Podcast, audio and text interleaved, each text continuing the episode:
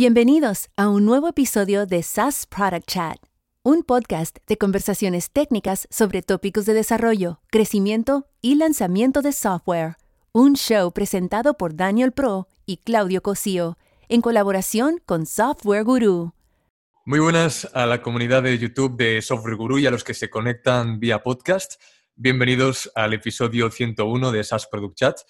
Continuamos conversando con profesionales de la industria. En el día de hoy nos visita Javier Cañada, que actualmente dirige el Instituto Tramontana, que es una escuela superior donde forman a gente que participa en la creación de productos y servicios. ¿no? Y como sabéis, esto es un podcast donde hablamos de productos de software as a service.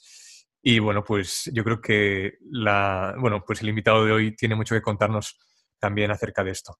Me da mucho gusto saludarte, Javier, bienvenido. Muchísimas gracias, Dani, el gusto es mío. Oye, pues por lo que he podido leer en tu bio, tu carrera profesional está dividida en varias etapas. Empezaste a crear comunidades pronto por los 2000 y ya te agarró, digamos, esa parte de comunidad y diseño, luego también formación con Bostock y en esta última etapa con Tramontana. ¿Nos puedes contar un poco, pues, estas etapas que te han marcado en tu vida profesional? Eh, sí, no, es mal resumen el que has hecho. ¿no? De hecho, lo has hecho mejor de lo que yo mismo podía imaginar respecto a mi propia vida. Eh, sí, a ver, no, es tan complejo como pudiera parecer. Yo empecé a trabajar profesionalmente en diseño de interacción o, lo que llamábamos entonces HCI, Human Computer Interaction, ¿no? en, una consultora en Madrid justo en el año 2000 éramos muy poquitos en esa época haciendo exactamente eso, trabajando entre eh, cliente, lo que llamaban entonces dirección de arte y eh, equipos de tecnología. Entonces, nosotros nos teníamos, montamos uno de los primeros laboratorios de usabilidad de, pues, para observar el comportamiento de los usuarios usando aquello que diseñábamos. Y, y como éramos muy poquitos, pues sentí que podía ser una buena idea eh, montar una lista de correo, que era como antiguamente nos, nos relacionábamos, y eso unió a algunas de las personas que, pues dentro de España y algunas personas de, América Latina estaban, estaban haciendo esas cosas un poco por su cuenta. eso fue un poco la primera comunidad. He estado durante muchísimos años trabajando en diseño de interacción, en consultoras. Eh, después, he llegado cierto momento que coincidió con el nacimiento de mi hijo, monté mi propio estudio, que se llamaba Bostock. Y mm, empecé eh, casi casi por una necesidad de encontrar talento y porque gente que habían sido mis jefes me sugerían que formase a otros porque había demanda pero no había oferta de gente que hiciera diseño de interacción. Entonces empecé a formar de una forma como muy casera, casi casi como en el salón de casa, a grupitos pequeños. Y esto debió ser en 2007, que fue el nacimiento de mi hijo, y casi más o menos cada dos años o cada año y medio he hecho una edición nueva. Entonces, eh, desde entonces, mm, diseñar eh, y dirigir proyectos de diseño y enseñar ha sido una cosa eh, que se retroalimentaba y que para mí ha sido pues muy bonita, ¿no? porque le da mucho más sentido, cuando te paras a pensar cómo quieres contar las cosas, le da mucho más sentido a cómo las haces luego después. ¿no? Entonces es un ciclo interesantísimo. Los que habéis trabajado en formación, habéis dado formación, lo sabéis muy bien. ¿no? Y desde entonces hasta ahora, hace cosa de eh, dos, tres años, en, Tramontana Estudio Consultora teníamos muy buena caja, eh, sentíamos un poquito de fatiga de proyectos que se repetían y que se volvían muy parecidos y, teníamos ese gusanito que iba creciendo, que iba creciendo. Y en, el cajón de, en el cajón de mi mesa, metafóricamente hablando, estaba el proyecto de crear una escuela. Entonces dijimos, nos lanzamos ahora, ¿no? Y desde entonces hasta ahora, ese es el Instituto Tramontana. Pues yo creo que podemos enfocar el episodio en, Tramontana, ¿no? Porque creo que es muy interesante lo que estáis haciendo. Antes era un estudio de, narrativa y diseño digital, si no me equivoco, en el que los socios de diferentes especialidades ¿no? trabajabais juntos para crear y, mejorar productos y servicios eh, que existían, ¿no? Eh, de calidad, o sea, de, eh, digitales y también digamos, offline. Y ahora, pues os habéis, habéis transicionado hacia una escuela superior. Eh, me gusta mucho lo que tenéis en la web de, para elevar ¿no? el nivel de los que crean estos productos y, servicios. Te, quería preguntar sobre la transición, ¿no? Porque pasar de, ese estudio a, una escuela, eh, ¿fue natural por un modelo de negocio o también vistes como una brecha eh, grande dentro de la educación en productos y servicios digitales? Ya. A ver, la brecha, en la brecha estábamos ya, o al menos yo estaba ya porque llevaba con, con este programa propio, digamos, bastante tiempo. Y, y, desde, desde 2007, que formaba a grupitos muy pequeños de personas en diseño digital, noté que, bueno, en ese momento no había nadie dando formación de UX o diseño de interacción o como lo quieras llamar, ¿no? Lo que sí noté es que el, resultado, el impacto en las personas y demás que obtenías si el grupo era muy pequeño, si el, si el programa no era un programa donde entraban 40 profesores, sino que había una persona que se hiciera cargo del grueso de todo, que había una cierta tutorización, ¿no? Si, si se aplicaban esas cosas, el resultado era excelente, o era mucho mejor que los másters al uso. Entonces, eh, lo que hicimos, si, si, yo con mi programa cubría esta parte de, todo el arco de creaciones de productos y servicios, fue pasar de esto a esto, digamos, ¿no? O bueno, quizá esto.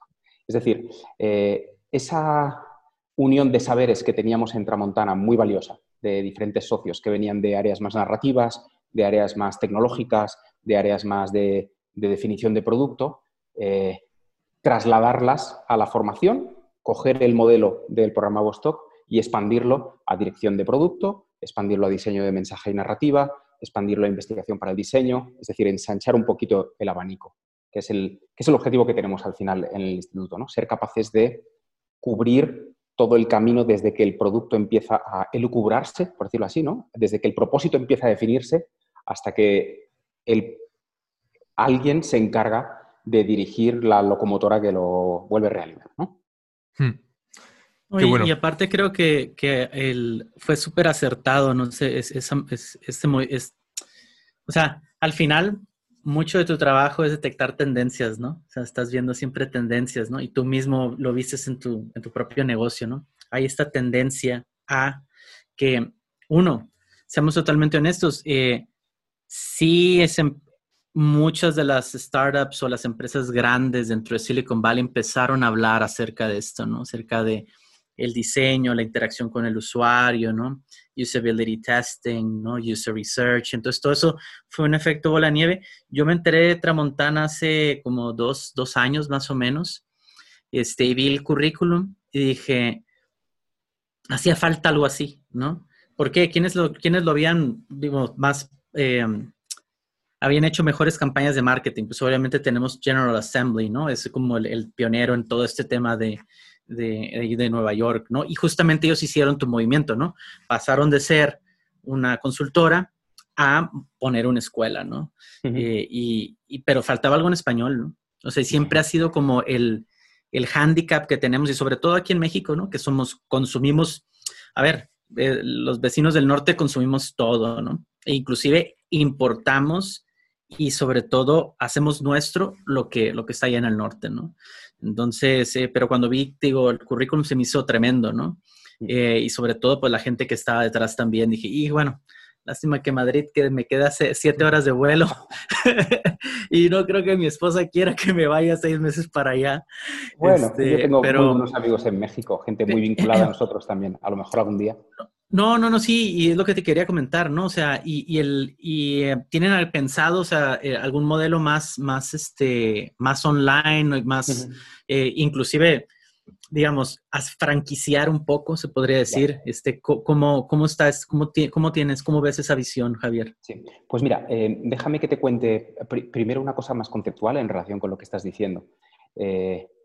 para nosotros es muy importante, no es, no, no lo hacemos en español, porque seamos hispanohablantes, eh, funcionamos en español porque somos parte de un sistema de valores, de creencias, de, modelo de ver el mundo que, eh, que es distinto del anglosajón, que, nace de alguna manera en, los países de influencia, eh, pues, pues, pues, de influencia greco-romana latina, si quieres, mediterránea, y que culturalmente pues luego se expande por América Latina.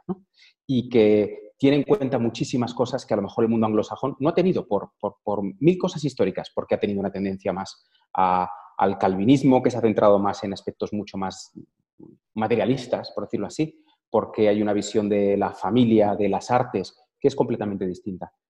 Y siempre hemos pensado que mm, hay una frase muy bonita en el himno de, mis islas, ¿no? de, Baleares, que dice que el, árbol más se eleva cuanto más pueden realizar. Y uno de nuestros propósitos es intentar enriquecer la práctica del diseño, de la construcción de mensajes, intentar permeabilizarla más con los aspectos culturales que compartimos en, los pueblos de habla pues de raíz eh, romana, románica, por decirlo así. Em, esto pasa por cómo definimos los propósitos de los productos que creamos, pasa por cómo definimos eh, lo que hacen las cosas, cómo definimos los sistemas de valores de las empresas, en fin, una serie de cosas, no es solo una cuestión idiomática. Dicho esto, eh, ahora mismo no tenemos pensado un, un modelo fácilmente exportable. Os explico por qué.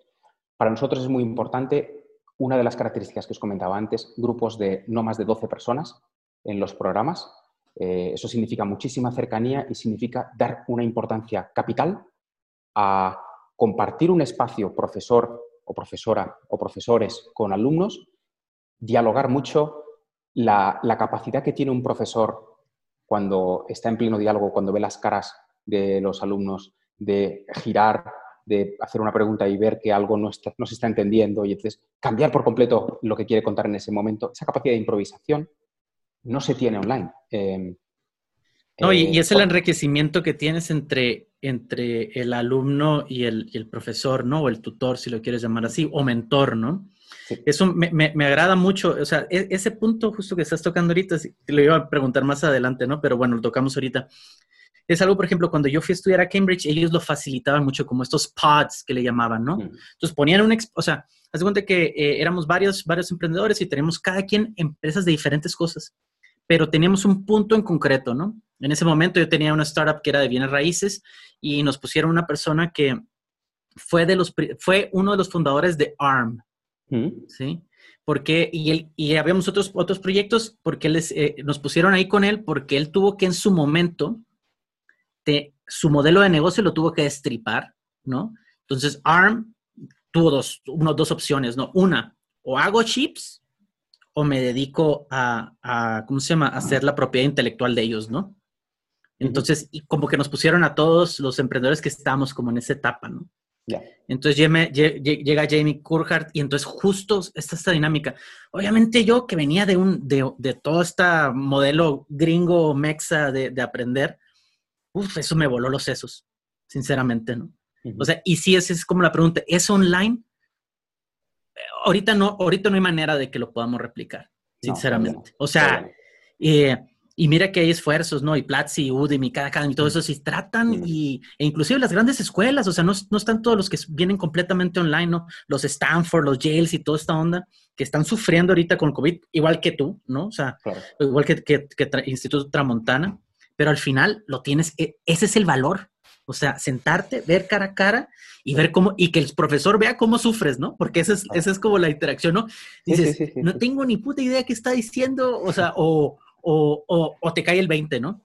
O te cae el 20 bien duro, ¿no? De, ay, hijo de su madre, y tengo que cambiar mi modelo de negocio, o esto que no había visto, ahora lo vi, pero acabo de lanzar, ¿no? X, Y, Z, ¿no? Y ahí, está todo ese, ese, eh, ese efecto bola de nieve de conocimiento, ¿no? De mentor al, aprendiz, y, pero también del aprendiz al mentor, ¿no? O sea, también hay esa retroalimentación, ¿no? Totalmente, totalmente. Eh, em, esto, es, esto que te comentaba es para lo que llamamos programas, es decir, algo que se parece a un máster, que es algo que se expande en el tiempo durante seis meses. Luego, obviamente hacemos cursos que pueden durar, que son cuatro jornadas, digamos, ¿no? Es partidas en el tiempo o concentradas. Y ahí sí estamos haciendo, vamos a hacer pronto un experimento distinto para hacerlo online, pero distinto a lo que se está haciendo hasta ahora. La premisa de casi todos los cursos que se están haciendo online es la bidireccionalidad. Es decir, igual que estamos conectados ahora vosotros y yo, nos conectamos, el profesor ve muchas caras eh, y los alumnos ven la del profesor y la del resto de alumnos y es como bueno, pues un sistema bastante simétrico de, visualización. Hay un, hay un, estudio de Yale de hace dos años que prueba que cuando la comunicación es, tiene imagen, eh, cuando hay comunicación entre dos personas y hay imagen, la capacidad de atención al mensaje se reduce en un 40%. Mientras que si solo es acústica y solo es oída, bueno, pues es mucho mayor. Em, con esa premisa hemos hecho la siguiente reflexión. No sabemos cómo nos va a salir. Eh, vamos a dar cursos donde va a haber en la sala un máximo de 12 alumnos, porque necesitamos mantener mucha distancia de seguridad. Lo vamos a hacer en el salón más grande de la escuela. Y eh, vamos a tener un equipo de realización audiovisual de entre 3 y 4 cámaras, con un realizador. De modo que las cámaras van a estar grabando, por supuesto, van a proyectar los slides, van a estar grabando a la persona que esté dando clase y las reacciones de los alumnos o los asistentes. Una risa, una cara de duda, un, en fin, una retransmisión más parecida a lo cinematográfico que, o a lo televisivo que al que este sistema de ventanas de, Zoom que tenemos aquí. Hmm. Pero, a cambio, los alumnos que están conectados desde casa no van a tener canal de vídeo de vuelta, solo van a recibir. Para que puedan eh, tener una experiencia acústicamente impecable, eh, de realización eh, de vídeo impecable, pero puedan estar en pijama sentados en el sofá, si quieren. O puedan estar cocinando mientras lo ven. O, esto sí, también lo vamos a hacer, a esos alumnos les vamos a dar la grabación del evento. Una grabación, obviamente, con muy buena realización, para que si quieren lo vean por la tarde después, o al día siguiente un poquito, o lo vean en cinco días, en trocitos separados, como quieran. Entonces, las, experiencias de quien asiste y de quien lo ve eh, en remoto, mm, no sé si va, a haber una mejor que otra, pero van a ser distintas. En la persona que esté en remoto podrá, a través de un grupo de Telegram, preguntar a un portavoz que estará físicamente en la sala y que eh, verbalizará su pregunta. Para canalizar preguntas, obviamente tienen que poder participar. Pero lo que hacemos es que rompemos la sincronía, es decir, la, perdón, la simetría no existe la misma simetría. la persona que está en casa no la vemos. Y como no la vemos, también está más relajada.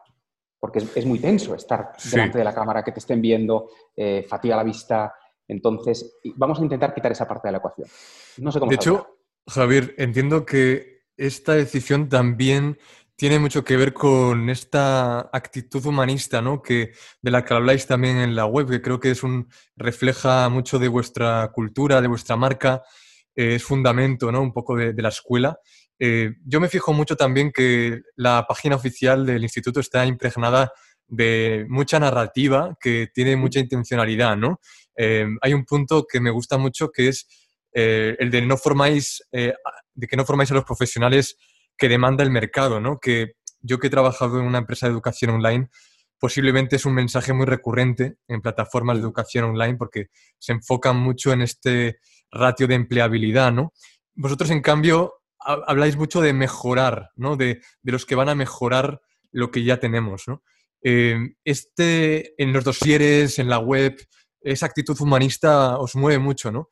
Eh, me preguntaba un poco qué, características ves tú que son diferenciadoras para tener una, una, visión muy clara ¿no? y con carisma de una empresa.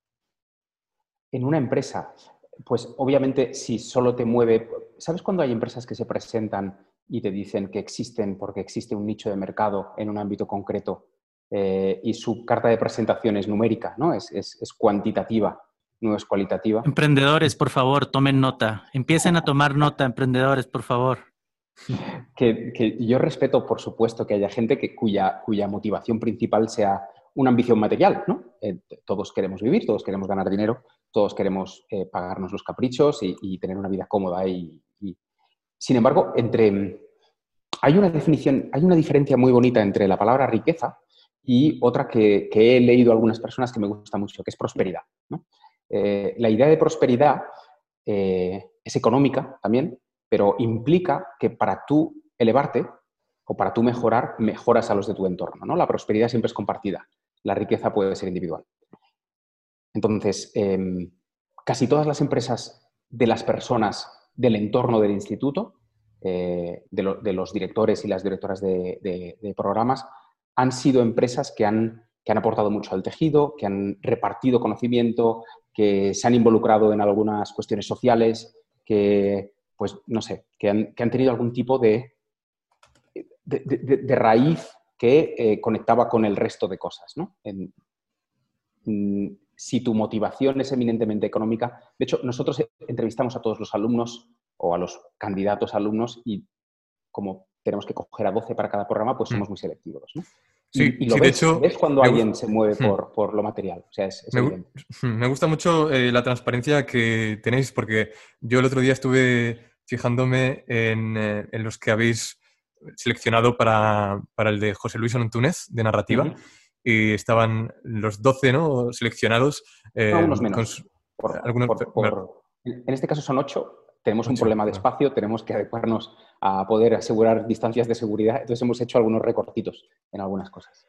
Oye, ah, y ya, o sea, luego queremos dedicarle un, trozo del episodio a diseño de interacción, pero me gustaría acabar con, Tramontana eh, preguntando sobre todo por, tema de generar outcomes y hiring, ¿no? Porque al final el, instituto, eh, mm, como lo veo yo, es, no es un reemplazo, sino un complemento a tu profesión, ¿no?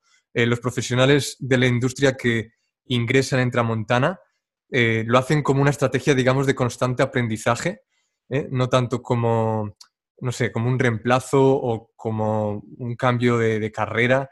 entonces, yo quería preguntarte un poco cómo ves tú el tema de, o sea, cómo mides, ¿no? Porque al final no existe un hiring rate, ¿no? Algo como tienen los bootcamps, donde pues tú el coste lo sabes desde el principio, pero luego, pues si tienes un sueldo muy bueno, el bootcamp gana más, porque tú obviamente vas a y ganas más, ¿no? Entonces, Tramontana, ¿tiene alguna métrica que mida, por ejemplo, después del curso del programa, consigue un mejor trabajo con un mejor sueldo a N meses de graduarse, por ejemplo? Sí, pues mira, no tenemos esa métrica, no la vamos a, no la vamos a medir. Yo sí sé que los resultados son buenos, pero no la voy a usar nunca porque no quiero atraer a gente que busca eh, un resultado eh, de ese tipo. Eh, creemos, obviamente, todo el mundo quiere mejorar y una de las preguntas que hacemos a la gente que, es candidata a algún programa es cuál es su objetivo de carrera y cuál es su objetivo de, o sea, qué, objetivo le pide la cabeza y qué objetivo le pide el corazón. Si casi toda la gente, por suerte, a la que admitimos es gente que tiene apetito de conocimiento, no solo interés en mejorar profesionalmente. La mejora profesional es una consecuencia. Y pasa, hoy mismo ha estado aquí un directivo de una empresa muy importante, del IBEX 35, pidiéndonos acceso a los alumnos. Mm, no vamos a hacer bandera de eso. Es decir, eh, no vamos a usar una métrica que nos comprometa o que dé a entender que somos un... Pues, un escalafón, ¿no? Sí, o, es que al final... O, o quieres ser... O sea, si quieres cambiar el, de, tu ambiente, tienes que empezar por ti mismo, ¿no? Y si quieres ver ese cambio en los demás, tienes que empezar por ti mismo, ¿no? Y creo que eso es súper válido, ¿no? Eh, es muy diferente, es eso, lamentablemente aquí en Latinoamérica estamos un poquito lejos de eso, de llegar a ese punto, ¿no?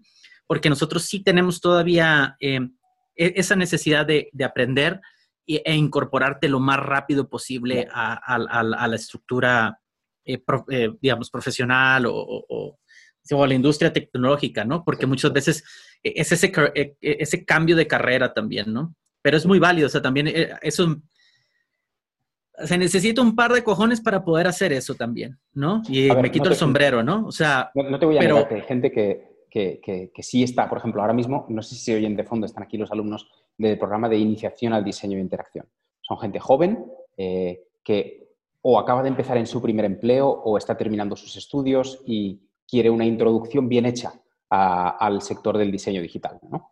Obviamente es gente cuyo apetito más importante es tener una buena entrada, pero mm, uno, siempre, siempre les hemos dicho, no os vamos a garantizar el empleo, el empleo depende de vosotros. Eh, lo que os podemos garantizar es conocimiento, exposición, eh, ayuda, apoyo, mentoría, etc. Eh, pero que te, que te contraten o no depende de ti. Obviamente, si les eliges bien, la mitad del trabajo está hecho. ¿no? Es, sencillo. Si dejas que entre cualquiera y eres una máquina de generación de, empleados, pues va a ser difícil que contraten a algunos.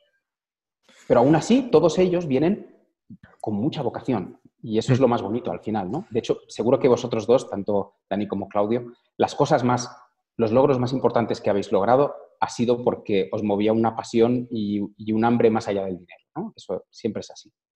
Eh, Totalmente. Entonces eso siempre va a ser consecuencia. Y, hablando de participantes, y también si nos quieres contar de profesores, eh, ¿qué círculos tenéis para contratar? Eh, ¿Usáis, por ejemplo, la red de, de Bostock, ¿no? de, mm. antiguos alumnos, que igual pues puede ser interesante? ¿O mm, referrals que os llegan, eh, desconocidos que entran por, la aplicación ahí al portal de, empleo? Para contratar profesores, dices. Sí, ambas, participantes y profesores. ¿Cómo os organizáis? Pues mira, hasta ahora para, participantes en programas y alumnos no hemos hecho prácticamente, no hemos hecho nada de marketing nunca. Ha sido siempre una cuestión de boca a oreja eh, y, muy, ¿cómo se llama en marketing? Inbound, ¿no? Eh, gente que se acerca porque conoce, porque, tiene una, porque el instituto pues, tiene una cierta reputación, porque ve las carreras de aquellos que han salido por la puerta y ve que bueno, pues, eh, le sirven de modelo. En cuanto a profesores, algunos de ellos, por ejemplo, yo ahora mismo estoy en una sala que es donde se imparte el programa de dirección de producto. En, esas, ese programa lo, codirigen eh, Jorge Gómez Sancha y Sergio Álvarez Leiva, que son, ambos han sido vicepresidentes de producto eh, en Carto. De hecho, uno de ellos fue fundador de Carto y los dos son socios del instituto. Em, dos salas más allá, tengo ahora mismo a Cristina Arroyo, que dirige el programa de iniciación, que fue empleada de Tramontana hace algunos años, y hoy precisamente está José Luis Antúnez dando clase a los chicos, eh, que es alguien que conozco de toda la vida, o sea, alguien que, ha destacado por ser capaz de tener un discurso y una forma de entender una disciplina y que, bueno, pues tampoco somos tantos profesores, ¿no? Como para tener procesos de, recruiting de profesores. Somos poquitos. Muy bueno. Oye, pues pasamos ya, Clau, si te parece, a la parte de diseño, que me interesa mucho. Eh, bueno, yo he tenido varios eh, tweets eh, contigo y uno de ellos que me llamó la atención fue este en el que me dijiste que el diseño es funcionalidad elegantemente estructurada. Em, e-, es, a ver, es difícil esta pregunta y es muy amplia igual, pero yo que te quería preguntar para ti, el fin último del diseño, ¿cuál es, no? Te voy a decir lo que es para mí primero y luego me, dices para ti. Yo creo que el, fin del diseño no es tanto hacer las cosas bonitas o bellas o vender más, sino crear ese impacto significativo en, la forma en, que las personas experimentan sus vidas. O sea, que algo cambie radicalmente por el diseño de algo como está hecho, no funcionalidad. O sea, que sea funcional y además puede ser bello y puede ser eh, pues un producto comercial, ¿no? E, es, una es, una decisión bonita, desde luego. Me parece. Yo no me casaría con ninguna. Aquí detrás, no sé si lo veréis. Eh... Ay, no se ve, está tapado por una silla. Bueno, hay un teléfono de estos antiguos, es un modelo 500 diseñado por Henry Dreyfus, que es como el padre de la ergonomía moderna, ¿no? Sí, de esos de, de Rotary, ¿no? De Dial. Eh, Dreyfus fue el diseñador que estudió la distancia de la boca a la oreja de 6.000 americanos para decidir cómo de largo debería ser ese tramo que conecta el, auricular con el micrófono. diseñó muchas más cosas. Diseñó las primeras cámaras Polaroid, eh, un sinfín de cosas. Y en cierta ocasión hubo un junior eh, de su estudio, del estudio de Dreyfus and Associates, que le preguntó, señor Dreyfus, ¿cuál es, explíqueme usted de verdad, cuál es el fin del diseño? Y Dreyfus le dijo, eh, to make the rich richer. Entonces, obviamente, eh, no, más rico, no lo sé. Hay pero es que al final es el contexto, ¿no? O sea, él sí, o sea, le dio el centavo, ¿no? O sea, es, dude, pues, ¿por qué, crees que hacemos aquí? ¿Por qué crees que me contrata Polaroid? ¿Por qué crees que hice esto y lo otro? Claro, to make the rich richer. Al final, le faltó más preguntas hacer al, al, junior, ¿no? Que, es totalmente normal. Debo deciros que unos meses después Henry Dreyfus se suicidó. pero bueno, bromas aparte, eh, no, bueno, bromas no, esto es muy serio, pero bueno, eh, estas cuestiones aparte, hay muchas formas de ver el diseño. El diseño se puede ver, el diseño para mí es un arco que va desde la comunicación, es decir, te cuento te explico esta cosa, te explico el, metro de Londres, te lo explico para que lo entiendas con un diagrama. O el producto físico, es decir, desde la comunicación hasta el uso, ¿no? que puede ser el diseño de los vagones de metro. En ese arco hay un montón de usos específicos. A veces es vender más, a veces es contar mejor, a veces es facilitar el uso, a veces es hacer sentir importante a la persona que lleva ese objeto. Em, decía eh, Charles Eames, otro, otro diseñador muy importante, que el fin del diseño es satisfacer necesidades de forma estructurada o de forma planificada. Que, bueno, pues por esa regla de tres, prácticamente cualquier cosa es diseño, ¿no? Cualquier, eh, Pero bueno, el, si, nos ceñimos un poco a eso, que es como satisfacer necesidades de una forma estructurada con ciertos medios materiales o virtuales, eh, podemos acercarnos. Yo no me voy a casar con una definición, porque a lo mejor dentro de cinco años pienso que dije una tontería y me arrepiento. no, no, no, y, de eso se trata, eh, no, y eso, no, pero al final eso es diseño también, el diseño es una narrativa siempre, ¿no? Es una narrativa de, que, puede ser un servicio, puede ser un producto. Tú bien lo dijiste, el, el, el sistema de metro de Londres tiene una narrativa, ¿no? Point A to point B, ¿no? Tanto el que tiene un montón de pasta que, trabaja en Canary Wharf como el vato que trabaja hasta una hora y media desde de Londres, ¿no? Entonces, al final, em, lo importante es ser flexible.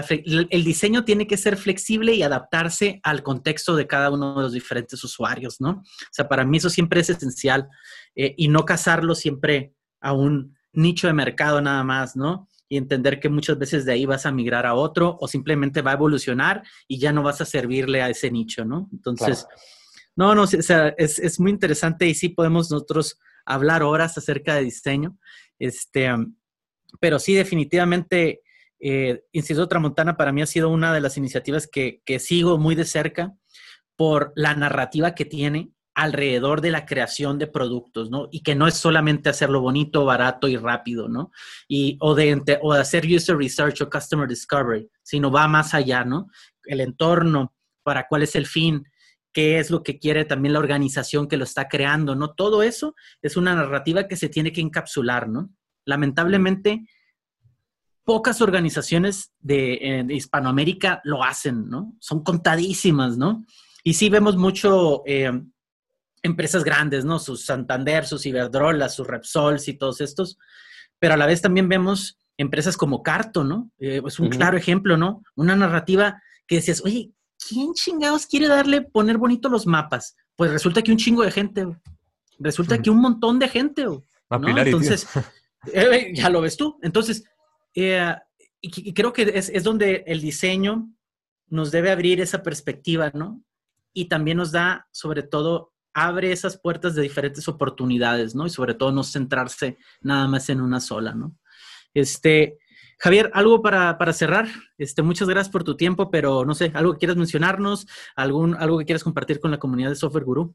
A mí me gustaría que recomendase un libro o una peli ah, que le haya ayudado a crear toda esta narrativa que tiene el propósito y le da sentido a, Tramontana. Es que me gustan mucho tus recomendaciones.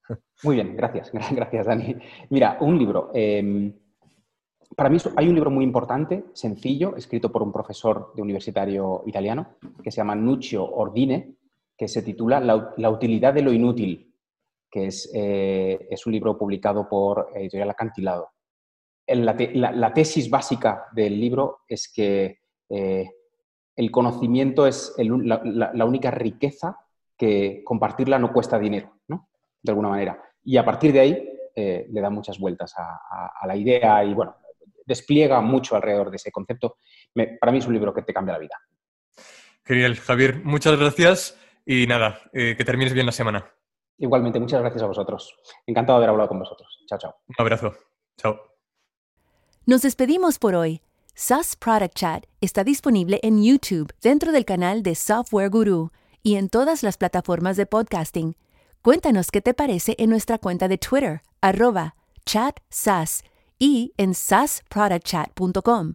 Nos escuchamos en el próximo episodio.